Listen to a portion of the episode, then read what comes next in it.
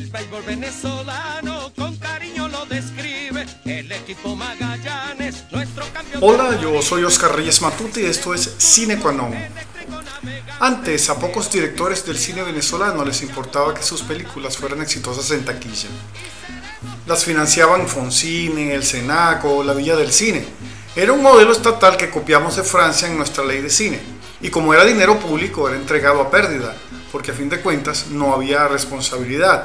Eso que en inglés se llama accountability con esa plata, así como con tanto dineral proveniente del petróleo que el Estado repartía a manos llenas a sus grupitos de amigos.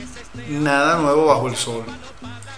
Nadie pagaba los créditos ni los aportes otorgados a las películas venezolanas, como tampoco se pagaron miles de créditos agropecuarios, como nadie respondió por los miles de millones de dólares dilapidados o robados en esa danza de millones que duró hasta el 2016 aproximadamente. Pero los tiempos cambian. Lamentablemente las salas de cine están deprimidas y el 5% del impuesto a los boletos no alcanza para financiar ni siquiera los costos de un cortometraje. De manera que los cineastas se las han tenido que ingeniar, se han tenido que reinventar y han acudido a inversionistas privados para conseguir financiamiento. Pero eso conlleva un problema. Es un modelo capitalista y tienes que pagar la inversión. De manera que es vital que la película sea un éxito de taquilla, que no le vaya mal con la crítica y que al menos se pueda vender a un canal de cine latino para recuperar la inversión y obtener ganancias.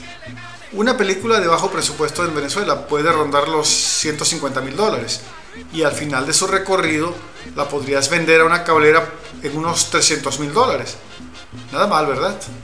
Pero tiene que gustar, tienes que contar con el agrado del público tienes que dejar a un lado la megalomanía pseudo-artística porque ya no hay un papá Estado que financie los caprichos de sus cineastas formados en San Antonio de los Baños, en Cuba, y que justifican sus fracasos de taquilla diciendo que están haciendo el nuevo cine latinoamericano y que es el imperio, que es Hollywood quien les hace la guerra y los sabotea, con un monopolio universal del mercado.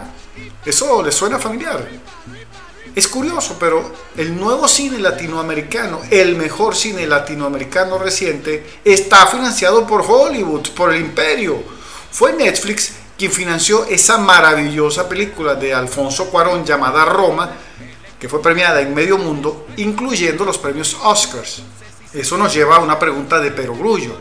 Si yo fuera inversionista privado y quiero invertir en cine venezolano, ¿en qué género o tipo de películas lo haría? Más películas de guerrilleros, nah. Más películas históricas para revolverle las gavetas a Bolívar, a Zamora, a Maizanta o incluso a Chávez. Ni de vaina. Más películas de malandros en motos y azotes de barrio. Mira, no están dando plata. Películas de narcos, estilo narconovelas, están en decadencia incluso en Colombia. Lo que pide el mercado en estos momentos dicho por amigos analistas de mercado que trabajan en las cableras, son comedias, misterio, paranormal, fantasías tipo Juego de Tronos y sci-fi, ciencia ficción. De esos cinco géneros somos lerdos en fantasía, misterio, paranormal y ciencia ficción. Pero algunas de las películas más exitosas del cine venezolano reciente son comedias. Veamos. El Conde Bond de Benjamín Rauseo alias El Conde, atrajo 347 mil espectadores a las salas. Otra de él, El Conde Jones, atrajo 696 mil espectadores. Todos saben que las películas del Conde son una joda, que son muy malas, pero la gente paga por verlas. Qué curioso, ¿no? Hay que aprender a entender al público. Sabemos que Papita Manitos Tom tiene el récord absoluto de taquilla para una película venezolana con 2 millones de espectadores. Los críticos pretenciosos no la quieren, pero el público se moría de la risa, la amaba y fue una comedia bien aderezada. En años recientes, en medio de la crisis, las películas que mejor han respondido son comedias. El peor hombre del mundo de Edgar Roca superó los 100.000 espectadores y Solteras Indisponibles de Carlos Malaver convocó a más de 85.000 espectadores y estuvo más de 16 semanas en cartelera no está nada mal para una época de recesión tan brutal. sin contar la antes citada venta final a una cablera de cine latino.